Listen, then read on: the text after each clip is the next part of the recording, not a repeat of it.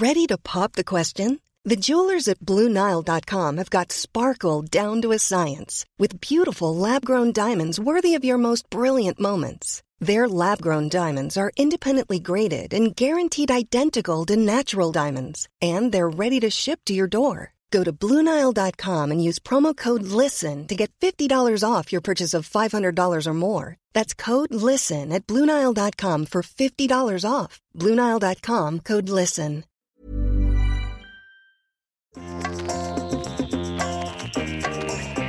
Vous écoutez le podcast de So Sweet Planet.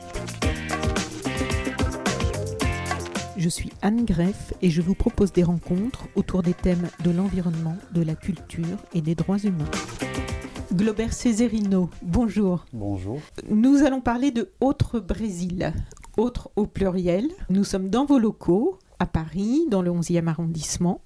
Vous êtes coprésident de Autre Brésil, qui est une association engagée et dynamique qui propose de l'information, des rencontres, une vidéothèque, un site internet, des projections débats, un super festival de documentaires sur le Brésil à Paris. Comment est née cette association? Cette association est née de l'envie de quelques personnes françaises et brésiliennes de transmettre un peu l'image d'un pays pluriel. C'est pour ça aussi que le nom est au pluriel, parce que l'idée étant de sortir des préjugés et des lieux communs qui, euh, qui entourent le Brésil, notamment pour un public francophone. Mhm. Donc sortir des images comme Brésil, carnaval, football, euh, fête, euh, et montrer que le Brésil, il y a plus que ça, il y a plus de choses bien et mauvaises, des choses plus complexes. Donc l'idée de l'association est née d'un site internet qui traduisait à ce moment-là des articles de la presse alternative brésilienne pour un public francophone. D'accord. Donc, euh, à partir de là, 4-5 ans après, on a lancé le festival, l'autre Brésil, Brésil en mouvement, pour montrer de, de films documentaires qui montrent donc cette pluralité du pays. Bien. Donc le, le début de l'association, c'était en 2002. 2002. Donc vous vouliez faire découvrir cette société brésilienne, euh, tous ses aspects à un public euh, francophone. Maintenant, en plus des articles sur le site, il y a aussi des dossiers thématiques. Euh, qui permettent euh, de- de- d'aborder les grandes problématiques sociales euh, et de les traiter plus en profondeur. Depuis 2005, donc, vous organisez à Paris Brésil en mouvement, une semaine de projection de, de documentaires. C'est à quelle époque C'est passé là hein? Ce- cette année, pas encore, parce qu'on on fait entre septembre, octobre, novembre. Ça bouge en fonction de- des salles disponibles qu'on trouve. Les salles changent tous les ans ou... Non, pas tous les ans. On était pendant pas mal de temps au cinéma La Clé, au 5e arrondissement. L'année dernière, on était euh, au 7 Parnassien, à côté de Montparnasse. Mhm. Cette année, je pense qu'on va rester au 7 Parnassien, mais on est encore en train de discuter le.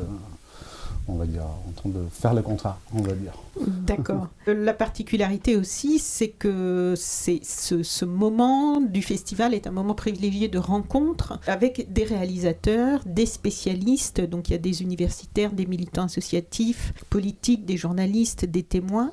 Et il y a des projections débats. On sent à la programmation que c'est un festival très engagé. Quels sont vos souhaits? Quels étaient vos souhaits lorsque ce festival a été créé?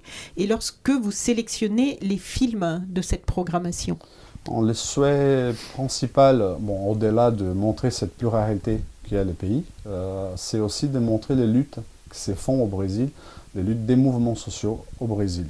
Euh, c'est pour ça aussi que le festival s'appelle Brésil en mouvement, pour faire justement cet accrochage avec mouvements sociaux brésiliens.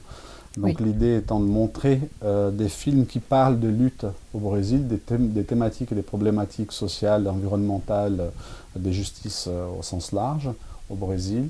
Donc parfois, les choix, il n'est pas fait exclusivement d'un point de vue cinématographique. Il y a des films euh, qu'on va choisir pour euh, les penchants thématiques, pour les penchants de lutte, euh, histoire de lutte. Il y a des films bon, qui sont des bijoux cinématographiques aussi, qu'on les, qu'on les prend, et on essaye d'équilibrer les deux, les deux points, les deux, les deux axes. On va faire la 15e édition cette année. Donc Oui. c'est une année assez festive pour nous aussi, pour montrer que malgré euh, la chute euh, de financement du monde associatif français, malgré la pénurie aujourd'hui qu'on voit dans le monde associatif français, on arrive quand même à tenir les caps, puis on arrive à continuer notre festival et continuer notre aventure. Et la dernière édition, d'ailleurs, a été un succès en termes de fréquentation. Oui, euh, on, a, on, est dans une courbe assez montante là-dessus au niveau du public. Euh, pour nous, bon, ça reste un petit festival euh, dans le sens que on n'est pas Cannes, on n'est pas la, Berlinale, mm. mais on a, on a un public qui entoure un millier de personnes, 800 personnes, 900 personnes l'année dernière, par exemple. Et en plus, vous faites des sélections qui sont euh, non seulement audacieuses, mais euh, qualitatives, puisque certaines de, certains des, films que vous avez projetés sont allés à la Berlinale. Oui, exactement. L'année dernière, on a fait une, une avant-première française, on va dire, d'un film primé à la Berlinale. Biche Travessie sur justement la question euh, LGBTQI au Brésil. Mm. C'est un petit bijou euh, documentaire qui traite à la fois de la question, euh, donc l'axe thématique est bien privilégié, et à la fois l'axe cinématographique aussi, parce que c'était un bon film. Et alors pour les personnes qui ne peuvent pas voir ces films, soit parce qu'ils ne sont pas à Paris ou qu'ils ne sont pas disponibles. Je crois que vous avez aussi une vidéothèque. Ou est-ce que certains films sont. Je sais que moi, sur So Sweet Planet, euh, j'ai relayé un film justement euh, qui avait été euh, programmé sur votre festival qui est en accès libre actuellement. Comment ça se passe pour les personnes qui voudraient accéder à, toutes ces, tous, ces petits joyaux, comme vous dites, que vous présentez? L'association met à disposition de ses membres des films documentaires euh, pour visionnage sur place, sur notre, nos locaux. Euh, aussi, on fait des prestations euh, pour des éventuelles associations ou groupes collectifs qui veulent présenter des films qui sont dans notre catalogue. Les catalogues est en ligne, on peut l'accéder via le site internet de l'association, qui est Autre Brésil, autre pluriel, Brésil, pluriel.net. Et donc, le catalogue ou les films sont les catalogues, Les catalogues, parce que les films, c'est toute une affaire de droit et, et aussi d'espace de stockage euh, virtuel. Donc on est en train d'évoluer aussi là-dessus, mais pour le moment, le catalogue est accessible en ligne et les films peuvent être soit visionnés sur place pour nos membres, pour ça, vous pouvez toujours euh, s'associer à l'association, et on, peut faire aussi des prestations à des collectifs, des groupes, même des individus qui veulent projeter et discuter d'un film. Et donc c'est là aussi, on peut entrer en contact avec l'association via les sites internet et voir le mode, des procédures euh, pour cela. Ouais, on a, on a engagé un, sorte de groupe de travail pour voir justement cette question, comment rendre accessibles les films, donc voir à la fois la question des droits, la question mm, juridique, parce que les films que, se présentent à notre festival, on signe un contrat qu'on a le, droit, entre guillemets, de distribuer, pas de distribution, c'est un gros mot, mais le droit de euh, le, louer, de faire des prestations et payer une partie des droits d'auteur aux auteurs du film, une partie à l'association. Et donc on est en train de discuter de point de vue légal comment ça fonctionne, juridique comment ça fonctionne, et aussi d'un point de vue technique comment on va le faire. Mm. Aujourd'hui, quel euh, bilan faites-vous de, cette action de l'association au travers du festival et euh, par rapport à euh, tout ce que vous avez pu engager pour justement faire percevoir le Brésil autrement? Le bilan est fortement positif parce que on arrive à faire énormément d'activités, parler beaucoup du Brésil, être présent sur les médias et l'opinion publique française. Donc on est reconnu, euh, entre guillemets, notamment dans le réseau associatif et réseau militant, comme étant euh, une association très engagée et en même temps euh, créée et, animée par des gens qui connaissent vraiment les dossiers mm. dont on parle. On est une toute petite association d'un point de vue des ressources humaines parce qu'on a un salarié et une équipe bénévole assez engagée et assez, assez hum, présente dans la vie de l'association. Euh, et on arrive vraiment, par exemple aujourd'hui, on fait un débat par, mois à peu près, plus euh, des, conférences euh, débats en dehors de ce créneau mensuel qu'on a à la Maison d'Amérique latine notamment. on intervient dans la scène médiatique avec des entretiens France Inter, France 24. Euh, oui, j'ai vu l'une de vos collègues dans le 28 minutes d'Arte, interviewée par Elisabeth Quint pour parler de Bolsonaro. Exactement. Donc l'actualité brésilienne fait que euh, le Brésil devient vraiment un sujet pour les publics français. Et étant donné que l'association existe depuis euh, plus de 16 ans, on est reconnu comme étant des gens sérieuses derrière le. Oui, une crédibilité. Une crédibilité, oui. exactement. Autre Brésil, c'est aussi un centre de ressources sur la société brésilienne. Comment ça se passe? Qu'est-ce que vous proposez et qui y a accès? Euh, Les centres de ressources aujourd'hui, dans l'état actuel, euh, on peut les consulter euh, par les articles publiés dans les sites internet qui ne sont pas que des traductions. On a évolué aussi là-dessus parce qu'on fait, on continue toujours avec les traductions. On fait une veille de presse, mhm. c'est que ce soit en France, directement produit par des Français en français. et on fait, on fait, aussi des contributions propres, c'est-à-dire on a en pool des spécialistes qui soit travaillent avec nous, soit sont dans l'association et ont produit des textes spécifiques pour le public français. Donc on peut l'accéder notamment via les sites internet et on est en train d'évoluer là-dessus aussi parce qu'on est en processus de lancement d'un observatoire des attentes à la démocratie brésilienne. La situation étant, ayant changé considérablement, comme j'avais dit, ces dernières années, on est passé en mode d'intervention, euh, on va dire, intervention analytique, si on peut dire comme ça ça fait sens, euh, dans la scène française, dans l'opinion publique française, en produisant euh, des mm. textes propres. donc l'Observatoire vient aussi pour, pour combler cet espace-là, en ayant toujours l'intention de rester en contact direct avec les mouvements sociaux brésiliens. Donc à la fois, ce sont des textes produits par nos partenaires au Brésil, qui sont traduits par nous, donc produits pour nous et donc traduits par nous, à la fois des textes écrit ici en France par nos spécialistes euh, ici, et euh, à la fois d'autres contributions qui, euh, qui arrivent, arrivent par-ci par-là. Donc l'idée c'est de lancer un espace dédié dans les sites internet encore dans ce premier semestre. On va faire un, voyage au Brésil justement pour rétablir des partenariats qu'on a là-bas, pour produire tout un, des textes spécifiques sur le Brésil, sur des thématiques comme population LGBT, peuples autochtones, mouvements sociaux, questions de travail, questions d'économie, mm. euh, pour un public français qui n'a pas vraiment nécessairement euh, la connaissance des spécialistes euh, du sujet. Donc élargir les mots, ça peut sembler un peu moche, mais c'est cette idée de vulgarisation dans les bons sens du mot. Oui, de rendre accessible à, un plus grand nombre de personnes. Exactement, exactement. Justement, pour euh, donner, parce que vous savez que cette interview donc, est diffusée euh, sur So Sweet Planet, mais au format podcast, donc aussi sur beaucoup d'applications de podcast. Donc ça veut dire que beaucoup de nos auditeurs peuvent écouter sur leur téléphone portable quand ils sont dans les transports, euh, en, avion, dans un train et tout ça, et donc n'ont pas forcément le site internet sous les yeux. Et pour, pour leur donner une idée des thèmes auxquels vous vous intéressez et sur lesquels vous informez, j'aimerais que l'on passe rapidement sur quelques titres euh, d'articles que j'ai regardés hier soir qui sont actuellement à la une sur votre site et euh, si c'est dans vos cornes de, nous en dire à chaque fois quelques mots. Euh, par exemple, Une mère, son fils et les orichas, un livre pour enfants sur les dieux noirs. De quoi s'agit-il?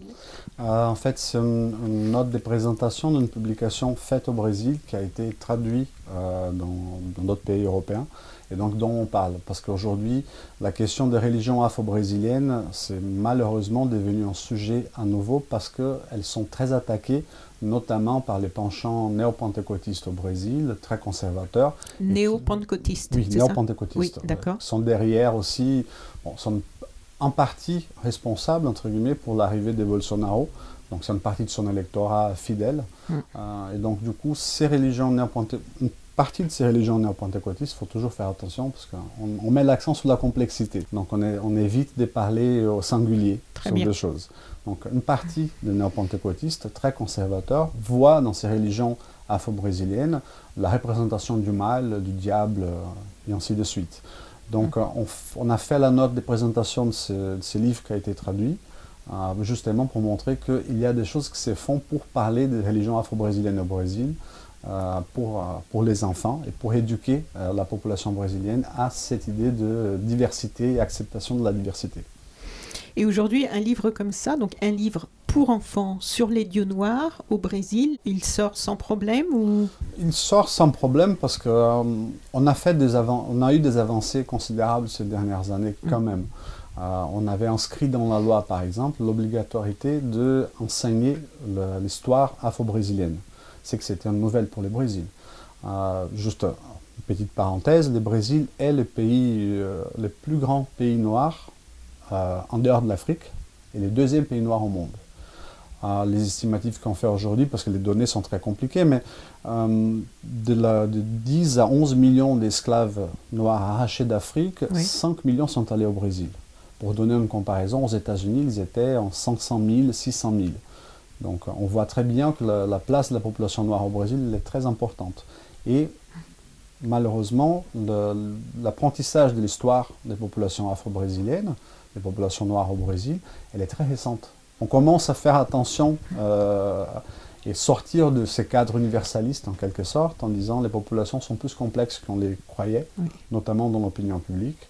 Excusez-moi, vous dites que la loi est passée pour que cette histoire euh, soit enseignée, mais est-ce que dans les faits, ça s'est concrétisé ou pas encore? Ça a commencé un peu parce que ça a changé aussi les modes, de, comment on va dire, les modes de publicisation des publications qui traitent le sujet. Donc, on a à nouveau la, la question des vulgarisations, c'est élargi. Le nombre aujourd'hui des sites internet qui travaillent sur la question noire mm. pour un public large, il est considérable au Brésil. Le nombre de, des articles qui sortent, même la question de... Mais ça, c'est pas l'éducation auprès des, des, plus jeunes C'est un peu aussi parce que l'éducation des plus jeunes est aussi des résultats à la fois d'un processus de, des quotas aux universités qui ont ouvert la place aux populations noires pour les études supérieures, qui ensuite sont allés à la fois dans les écoles enseigner ou à participer de la, vie sociale brésilienne avec une capacité d'intervention dans les débats publics plus euh, légitime, entre guillemets, légitime d'un point de vue sociologique. Hein. D'accord. Euh, donc, c'est-à-dire, ils sont des diplômés noirs qui arrivent et qui disent bah, Tiens, l'histoire de mon peuple doit aussi être racontée. Donc, cet effort-là, c'est aussi la conséquence des lois d'apprentissage de l'histoire afro-brésilienne système de quotas dans les universités euh, et une valorisation de la place euh, des populations noires dans la constitution de l'histoire brésilienne. Et du coup, ces progrès euh, assez récents sont-ils menacés là actuellement? Ah oui. De régression Oui, ils sont menacés parce que, bon, à la fois parce que, juste pour, pour donner comme information, mais le ministère de l'Éducation au Brésil aujourd'hui, il est tenu par un anti-globaliste, ce mot fait aucun sens. Euh, je ne sais même pas ce que ce concept veut dire. je, ne vous demande donc pas ce que ça veut dire. Euh, mais qui, euh, qui se met clairement contre ces acquis, qui se met clairement contre l'idée de parlons des choses qui fâchent au Brésil. Donc l'idée étant de rendre les écoles au Brésil, rendre l'éducation au Brésil comme elle était avant, c'est-à-dire on parle de, des grandes figures très blanche, très masculine, euh, très classique. Quoi. Euh, et donc, ces acquis sont menacés. sont très menacés parce que l'idée de garder l'unicité du pays, elle est aussi une, unité euh, symbolique qui ne repose pas sur les contradictions d'un pays si contradictoire. Mm. On, voit à travers, euh, à travers toutes vos actions qu'il y a vraiment un cinéma engagé, beaucoup de choses qui, qui, sont euh, des messages qui sont transmis, des témoignages par des films, des documentaires. Euh, est-ce que la musique, parce que la musique a eu toute une histoire au Brésil de, d'engagement, est-ce qu'il y a encore aujourd'hui des des artistes qui s'engagent aussi dans le milieu musical? Oui, oui. par exemple, on va voir les carnavals, là le carnaval étant un moment très important pour euh, la scène musicale euh, brésilienne, notamment autour des écoles de samba, parce que chaque école de samba a son hymne de l'année.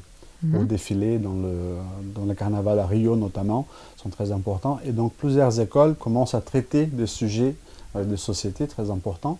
Et même l'école Mangueira, par exemple, son hymne cette année, sa chanson pour le carnaval, elle est centrée sur Marielle Franco, ah.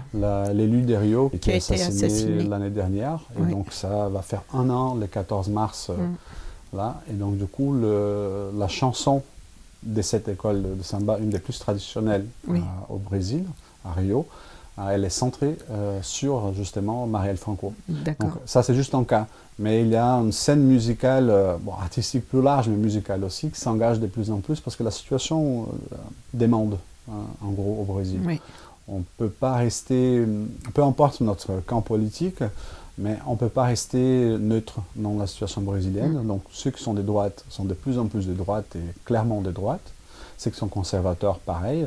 Et ceux qui sont des gauches euh, libertaires, euh, progressistes, aussi s'affichent de plus en plus. Et donc, euh, comme pour la population en général, les artistes et les musiciens s'engagent aussi de plus en plus. L'article suivant, l'agriculture urbaine est menacée par les politiques du gouvernement Bolsonaro. Alors là, on a vu euh, encore de, ça y est, de nouvelles décisions pour, euh, le, pour la déforestation en général. Depuis quelques années, on, on, se réjouissait de voir de plus en plus de décisions contre la déforestation.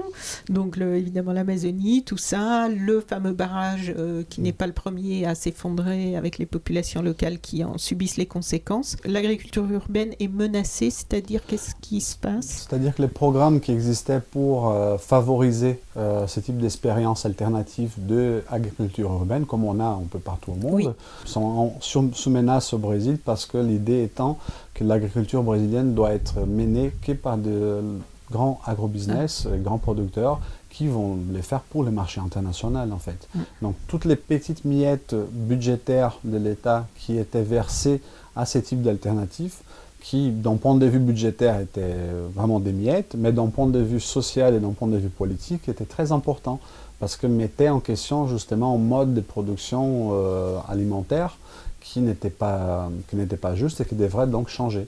Et tout cela, on commence à voir des changements considérables d'un point de vue de l'action de l'État vis-à-vis ces types de programmes. Donc l'article un peu, part un peu là-dessus. Et quelle est la place des grands semenciers, de tous ceux qui font la promotion euh, des OGM et, compagnie au Brésil? Est-ce qu'ils sont accueillis à bras ouverts par ce gouvernement ou est-ce qu'il y a une prise de conscience par rapport à toutes les menaces qui vont avec? Malheureusement, euh, leur place est de plus en plus importante. Euh, ils sont aujourd'hui, bon, ils ont toujours été au sein du gouvernement, dans le ministère de l'Agriculture, assez, hum, ils étaient assez présents, ça c'est sûr. Mais aujourd'hui, avant, euh, on, fait une petite parenthèse pour expliquer au public, mais avant on avait deux ministères au Brésil. Le ministère de l'Agriculture, tenu par euh, l'agrobusiness, euh, les grands producteurs pour les marchés internationaux, OGM et tout cela Pesticides pesticides, euh, Monsanto, Oui. très, très présent dans les lobbies au sein de ce ministère. Euh, un ministère qui avait beaucoup de, de budget, ça c'est sûr, mais on avait en parallèle un ministère du développement agraire. Ce ministère du développement agraire était centré sur l'action vers la petite paysannerie, les petits agriculteurs ou des expériences comme euh, de l'agriculture en ville. Euh, C'était un ministère qui, certes, moins important d'un point de vue budgétaire, parce qu'il euh, puisait moins dans les trésors de l'État. Oui, et, et moins de lobby derrière, Oui, évidemment. et moins de lobbies derrière, où la présence aussi des mouvements sociaux était plus importante. Oui, Euh, et ces ministères donc, faisaient la mettaient la contradiction euh, au sein de l'État aussi. Donc cette contradiction a complètement disparu parce que ce mini- ministère euh, a été détruit par Temer déjà, euh, et il n'a pas vu les jours avec ce gouvernement Bolsonaro. Oui. Donc on voit ça. D'un autre côté, on, a le, on voit la place du, du lobby agro, de l'agrobusiness parce que même les, terres- les terres des peuples autochtones sont aujourd'hui sous la juridiction du ministère de l'Agriculture, ce qui n'était pas le cas avant. c'est-à-dire sous la juridiction? C'est-à-dire c'est que la gestion des territoires autochtones au Brésil, la démarcation des nouvelles terres autochtones Oui. et la mise en question des anciennes terres, euh, Oui, parce qu'ils n'ont pas de titre de propriété. Des titres collectifs, on va dire, Voilà. donnés par l'État. Oui. Euh, donc c'était des, rés- on- des réserves, euh, comme on Mm. appelait au Brésil. Mm. Les réserves indigènes, ça c'est le nom au Brésil, on peut toujours discuter du qu'est-ce qu'une réserve veut dire, euh, Oui. qu'est-ce que le mot indigène veut dire, mais bon, c'est pas le sujet.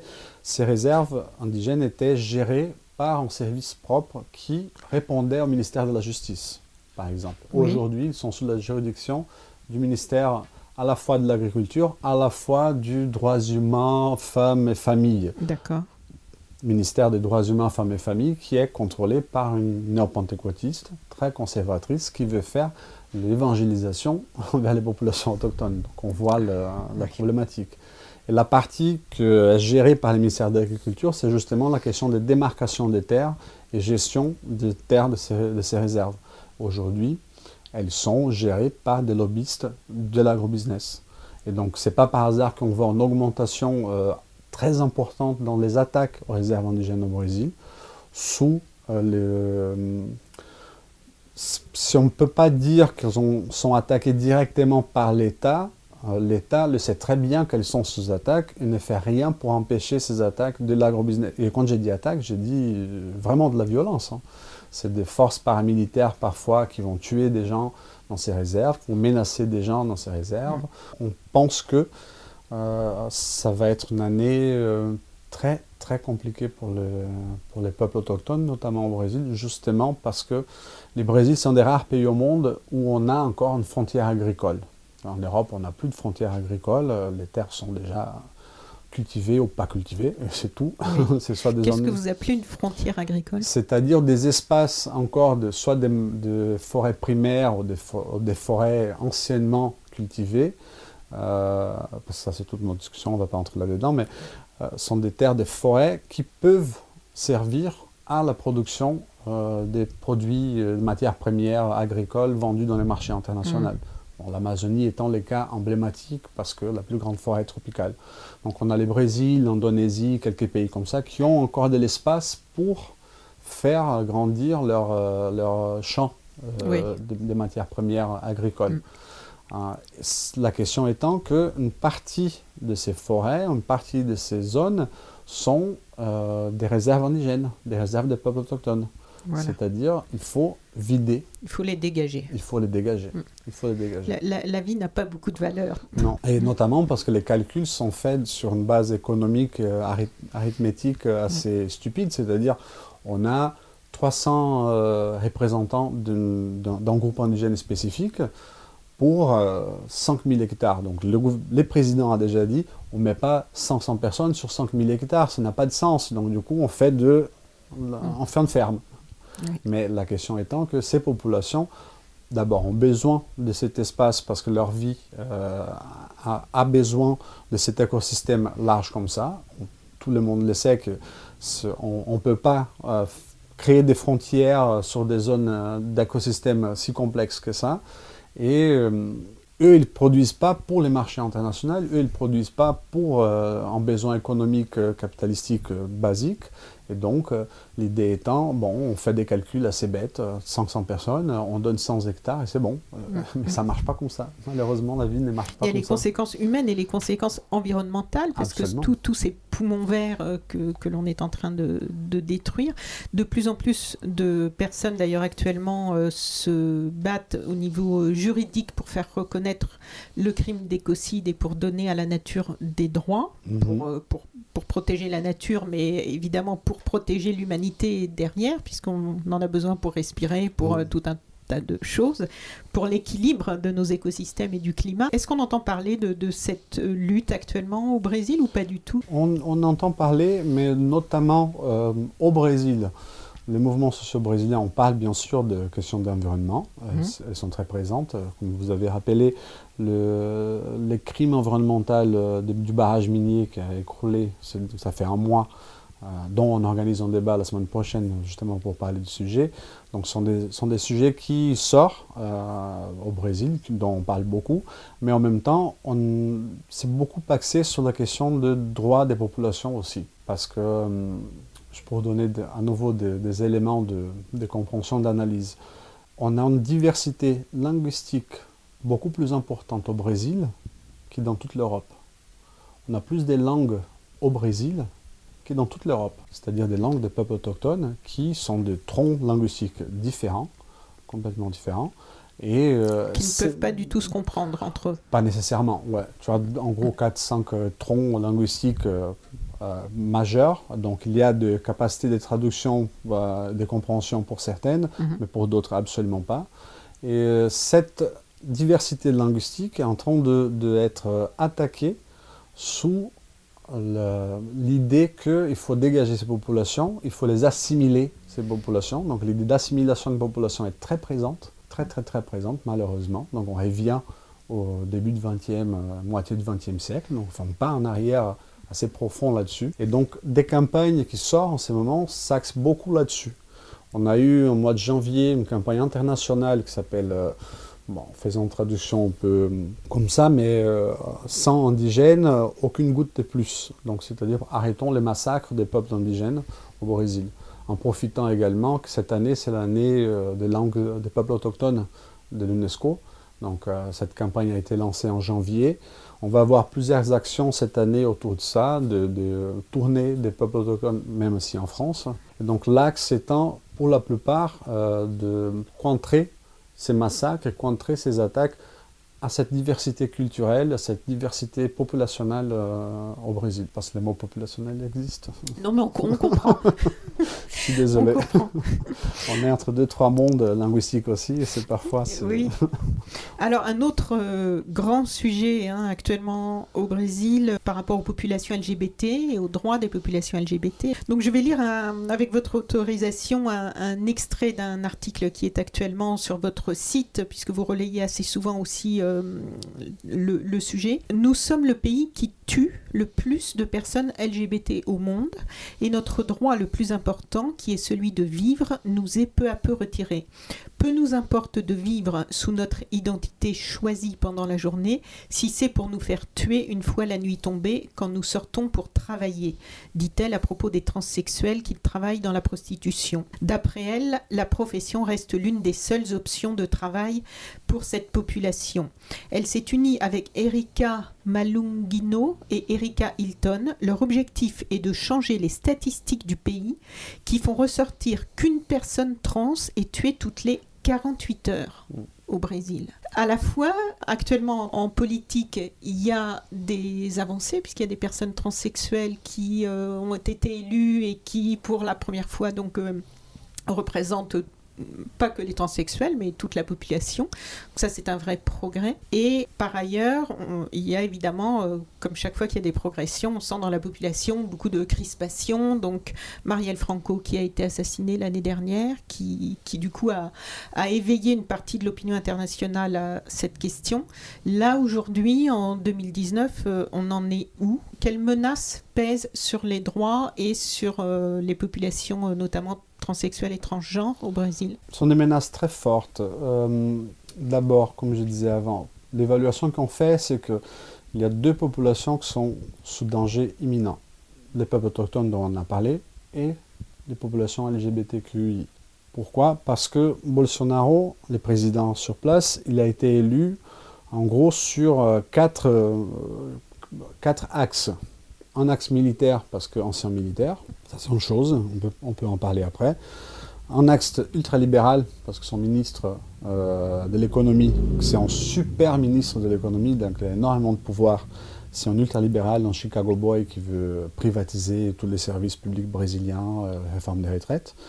Un axe très centré sur l'agrobusiness dont on a parlé, et un axe conservateur lié à certaines confessions néo-pentecôtistes. Cet axe conservateur a décidé, euh, tout simplement, que les populations LGBTQI ne sont pas vraiment des Brésiliens à part entière. Donc, euh, ils essayent de promouvoir euh, des, choses qu'on appelle la cure gay, c'est-à-dire des centres de spécialisation, des pseudo-psychologues qui vont détourner oui, les thérapies de conversion, thérapies de conversion sexuelle.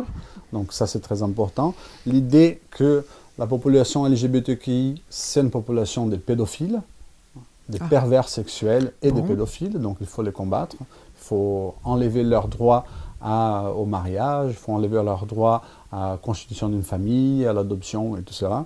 Et cette partie du gouvernement a décidé de s'attaquer à cette population parce qu'elle, selon leur point de vue, elle démontre la, déchéance et la décadence du Brésil sont responsables pour la décadence brésilienne. Il y a des, logiques qui me dépassent forcément, mais qui font des raccourcis entre le Brésil va mal parce qu'on a trop de, on a, trop d'LGBT au Brésil, parce qu'on a donné trop de droits à ces populations, on a plus de droits d'être hétérosexuel et d'avoir ces préjugés.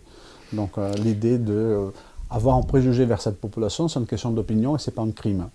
donc, ils sont sous attaque. La majorité de la population brésilienne aujourd'hui est d'accord avec ça? C'est compliqué parce que hum, on a du mal à trouver des données qui, soient... Hum, des sondages fiables? Oui, des sondages fiables parce que euh, jusqu'à 2-3 ans, euh, c'était complètement mal vu de dire dans des sondages qu'on était homophobe, par exemple, qu'on n'aimait pas les homosexuels mm. ou des transsexuels. Donc euh, c'est compliqué de trouver la, taille de ces phénomènes. Cependant, on peut inférer, on peut croire que ce phénomène est très important parce que les discours de Bolsonaro, sa campagne électorale était trop axée là-dessus, beaucoup plus que sur d'autres sujets. Par exemple, sa campagne électorale ne parlait pas de son côté ultralibéral. Il parlait notamment de son côté sécuritaire, donc militaire, police, euh, donc euh, un bon bandit, c'est un bandit mort. C'est que c'est en fleu au Brésil, la criminalité, les homicides, c'est en fleu au Brésil, en fléau, pardon, au Brésil. Donc c'était un de ces axes. La question euh, des, droits de population autochtone, ça n'a pas été vraiment traité dans la campagne électorale, mais la question de population LGBT, la perversité sexuelle de ces populations et la, la notion que c'est la, la, marque de la déchéance et de la mm. décadence de la famille brésilienne. Oui, une diabolisation. Une euh, diabolisation totale et complète était très, très, très présente. Très mm. présente, même au niveau des fake news, par exemple. Une des campagnes de fake news euh, qui a marqué les plus des esprits, c'est qu'ils ont dit que les gouvernements des partis des travailleurs voulaient mettre dans des crèches au Brésil des biberons, dont la partie du biberon euh, utilisée par les enfants pour boire du lait est en format de pénis parce que les partis des travailleurs voulaient transformer la population brésilienne en homosexuelle. Donc ça, c'est un niveau de fake news qui est sorti. Ça va loin. Ça va loin, ça va loin. leur capacité à... Et ça, ça a beaucoup circulé. Donc. Ça a beaucoup circulé. Et beaucoup de gens y ont cru. Beaucoup de gens y ont cru. Ça, c'était quelque chose de très important. Et donc, le Brésil étant un pays très violent déjà pour ses populations, parce que ça, c'est pas nouveau. Euh, il n'a pas inventé euh, les, les LGBT-CID. Euh, au Brésil, les, trans, les transides au Brésil. Bolsonaro n'a pas inventé, les conservateurs n'ont pas inventé cela. Mais la question étant que, en essayant de ne pas contrer ce type de, situation, mhm. ça va augmenter euh, la violence. Une autre chose qu'on voit, par exemple, c'est la question du, hum, des populations atteintes par le HIV au Brésil. Oui. Euh, c'est un, comment on va dire, un raccourci qu'ils font le ministre, ministre de la Santé a dit dans un entretien, bon, on va revoir les programmes de combat au HIV au Brésil, parce que bon, l'HIV, ça reste une question morale. Donc c'est raccourci énorme entre contrôle d'épidémie d'une maladie brésilienne vers une question morale des sexualités et en faisant des raccourcis. À nouveau, les mots raccourcis, c'est l'unique que j'arrive à trouver parce que c'est trop primaire, mais en disant Bon, les sida, l'HIV, c'est un problème des homosexuels et du coup, il suffit qu'ils arrêtent euh, leur perversité euh, morale euh, et éthique pour contrer ces problèmes. Et donc, on va voir des conséquences réelles là-dessus. Mais vraiment réelles parce que le Brésil était un des pays avec un, un programme de combat à l'HIV plus important au monde. On a vraiment arrivé à stopper la croissance de l'épidémie aux années 2000 notamment par des politiques publiques euh, sérieuses, euh, claires euh, et bien, bien, bien actives. Donc les risques, c'est qu'on revient à des situations abominables là-dessus. Parce que selon le gouvernement, selon certains groupes au sein du gouvernement, ça reste un problème de la population LGBT.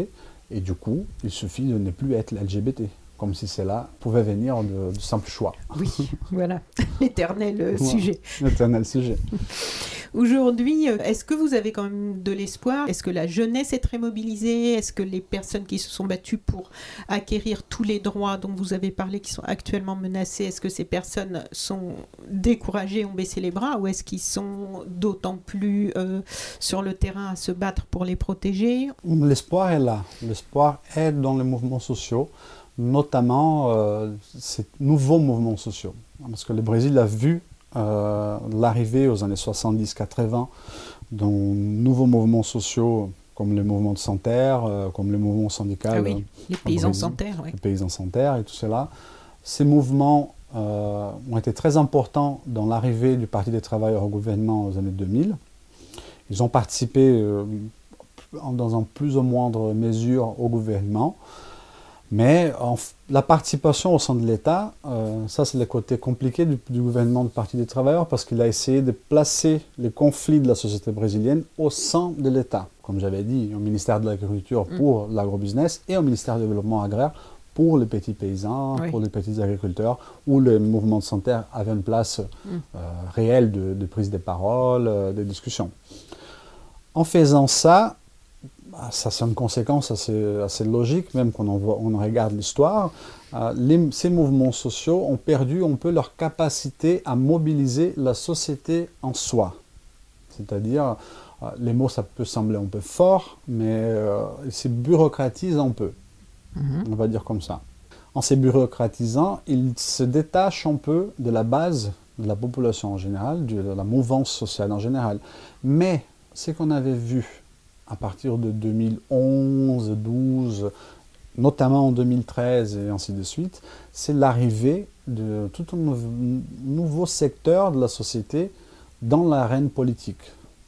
Notamment, je cite les précaires, ceux mhm. qui étaient dans les marchés informels, qui commençaient à se formaliser, mais qui, en fonction des politiques publiques d'accès à l'enseignement supérieur, ont pu, euh, comment on va dire, établir de l'horizon d'espace des possibles plus large et qui ont vu bloquer leur trajectoire par, la crise économique et compagnie, qui sont dit Maintenant, j'ai fait un, cours universitaire, j'ai un diplôme et je ne vais pas me contenter à être euh, juste un agent de télémarketing ou à travailler comme, euh, comme femme de ménage euh, ou des choses de ce type. Donc, ces gens ont commencé à se mobiliser d'un point de vue du travail.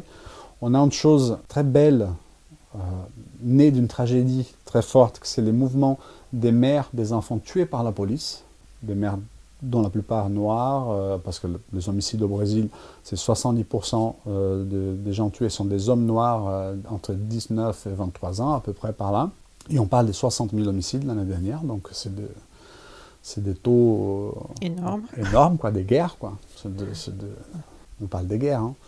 Toute la campagne au Vietnam, les soldats des États-Unis ont perdu un peu plus que ça quoi, pendant les années de la guerre. Donc, que l'année dernière, on a on a vu la mort de 60 000 personnes au Brésil, un peu plus, dont 5 000 par la police. Donc il y a une vraie politique non dite de la police brésilienne de tuer ces populations noires, notamment masculines, jeunes quoi, jeunes, hommes noirs.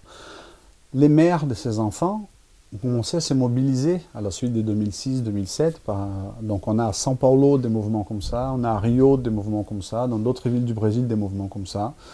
Donc ces nouveaux mouvements euh, qui commencent à se mobiliser, on dit, nous, on ne veut pas être dans l'État, nous, on ne veut pas négocier, entre guillemets, avec le, la droite euh, ou les secteurs conservateurs ou les, grands lobbies. Ce qu'on veut, c'est de la justice. On veut que les choses changent. Donc, du coup, on se mobilise considérablement. À côté de ça aussi, en parallèle, et Parfois, ça se mélange.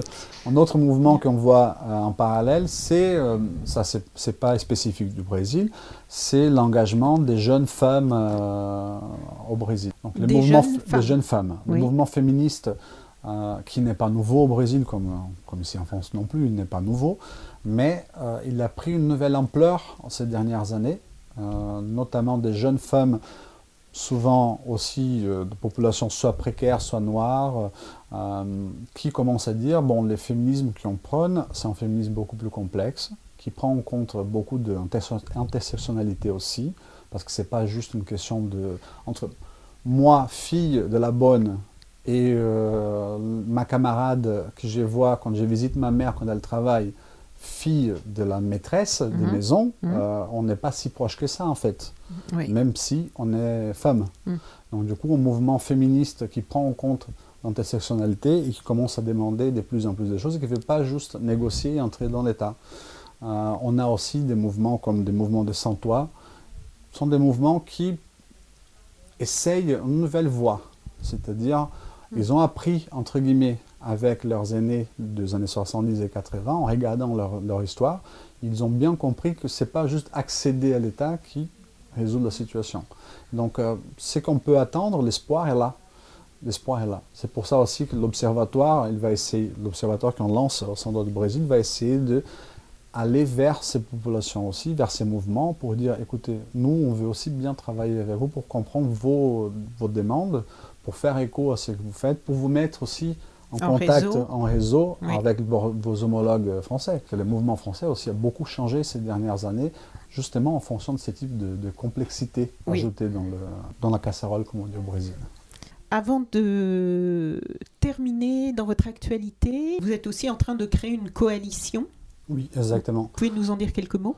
On a lancé, euh, on, on s'est rassemblé à la fin de l'année dernière, en fin 2018, avec plusieurs ONG, associations de la société civile française, euh, dont Amnesty International France, euh, Emmaüs International, ACT UP, CCFD, Séco Catholique, Frères des Hommes, CRID, IPAM. Bon, c'est une vingtaine à peu près d'associations, les BAM, pour justement parler du Brésil pour le public français et avoir une action politique plus, plus claire, c'est-à-dire agir sur, euh, sur les plaidoyers, sur des campagnes pour euh, rendre visible ce qui se passe au Brésil. Ce sont des associations et des ONG qui ont des partenaires au Brésil, euh, qui nous ont aussi cherché pour dire écoutez, on est, on est cherché par nos partenaires brésiliens qui sont en peur, entre guillemets, et qui donc qui pense à des campagnes internationales. Et du coup, on, on, a créé cette coalition. On a lancé un premier texte, une tribune aux Libérations le 1er janvier, euh, 1er 2 janvier, justement pour parler de cette coalition qui vient de se créer autour de la question brésilienne pour le public français, pour agir dans le, dans le débat public français. D'ailleurs, certaines ONG, euh, je crois, n'étaient plus trop les bienvenues au Brésil. Il y a des problèmes là-dessus parce que euh, une mesure provisoire qu'on appelle, donc c'est un acte du gouvernement, qui prévoyait les contrôles euh, et la, surveillance des organisations euh, non gouvernementales étrangères, mmh. internationales, dont Greenpeace, dont Amnesty et d'autres. Euh, la question encore est en train de se dérouler au Brésil. Le ministre a dit non, on ne va pas surveiller, mais bon, on sait très bien ce que ça veut dire, parce que les ministres responsables de la, la surveillance et l'accompagnement des, des ONG internationales, ça reste un militaire donc, euh, on sait très bien que les militaires ne vont pas juste regarder. Hein, ils sont très bien, même si les mots intelligence militaire, ça semble un oxymore, mm. ça reste euh, en service euh, réel des militaires. Et donc, la situation des ONG au Brésil, des associations et des mouvements sont, sont sous menace. Du coup, l'idée étant que cette coalition puisse à la fois faire écho à leur, leur campagne dans la scène française et aussi agir au sein des institutions françaises, euh, au sein de la société civile organisée française, autour de la question brésilienne. Donc pour avoir euh, pour, suivre un petit peu cette euh, coalition, ce sera sur votre site internet aussi? Oui, oui, on fait éventuellement des relais là-dessus. Par exemple, le débat qu'on va faire la semaine prochaine sur le Brumadinho, sur le, barrage minier qui a écroulé au Brésil, c'est organisé avec France Liberté et ces partenariats est un, des premiers, on va dire, euh, produits de cette coalition. C'est dans le cadre de la coalition qu'on a parlé avec France Liberté et l'Observatoire des multinationales pour organiser aussi ce débat. Donc on va faire la fois de l'intervention euh, un peu classique, on va dire, pour parler des sujets. À la fois, on pense aussi éventuellement des campagnes de plaidoyer, des campagnes euh, plus larges. Donc, pour toutes les informations concernant le lieu, la date et mm. l'heure de cette rencontre et des suivantes, on renvoie donc vers votre site internet. Exactement. C'est www.autrebrésil, autre pluriel, brésil au pluriel, .net. Tout attaché. Tout attaché. La page Facebook, c'est Autre Brésil, vous le trouvez. Et les comptes Twitter, Autre Brésil aussi. Sur la page Facebook, euh, on met toutes les informations. Et si vous voulez euh, vous inscrire à notre infolettre, euh, vous pouvez accéder au site internet et vous inscrire à notre infolettre qu'on envoie une fois par mois avec nos activités, les articles à la une et des contributions qu'on a. donc, en, résumé de l'activité d'Autre Brésil une fois par mois. Glauber Cesarino, merci beaucoup. Merci beaucoup. On vous souhaite euh, une longue continuation, beaucoup de belles euh, nouvelles initiatives. Exactement. Ce qu'on dit au Brésil, au moins dans ma région, ce n'est pas mort, c'est lui qui se bat. Et nous, on continue à se battre. les Brésiliens, les Brésiliennes continuent à se battre. Et donc on est là pour euh, parler d'eux, laisser, les laisser parler, leur rendre la parole en français. Donc c'est notre objectif. Bonne continuation. Merci beaucoup. Merci beaucoup. Au revoir. Au revoir.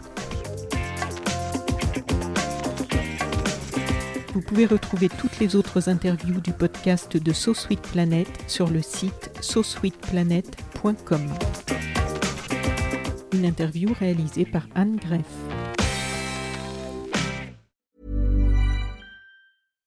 When you make decisions for your company, you look for the no-brainers. And if you have a lot of mailing to do, stamps.com is the ultimate no-brainer. It streamlines your processes to make your business more efficient, which makes you less busy.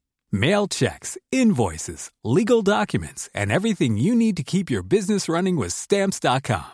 Seamlessly connect with every major marketplace and shopping cart.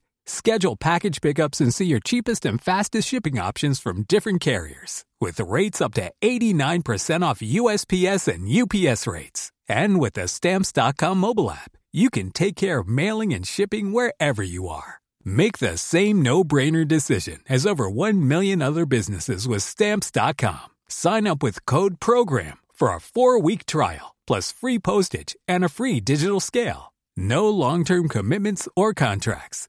That's Stamps.com. Code PROGRAM.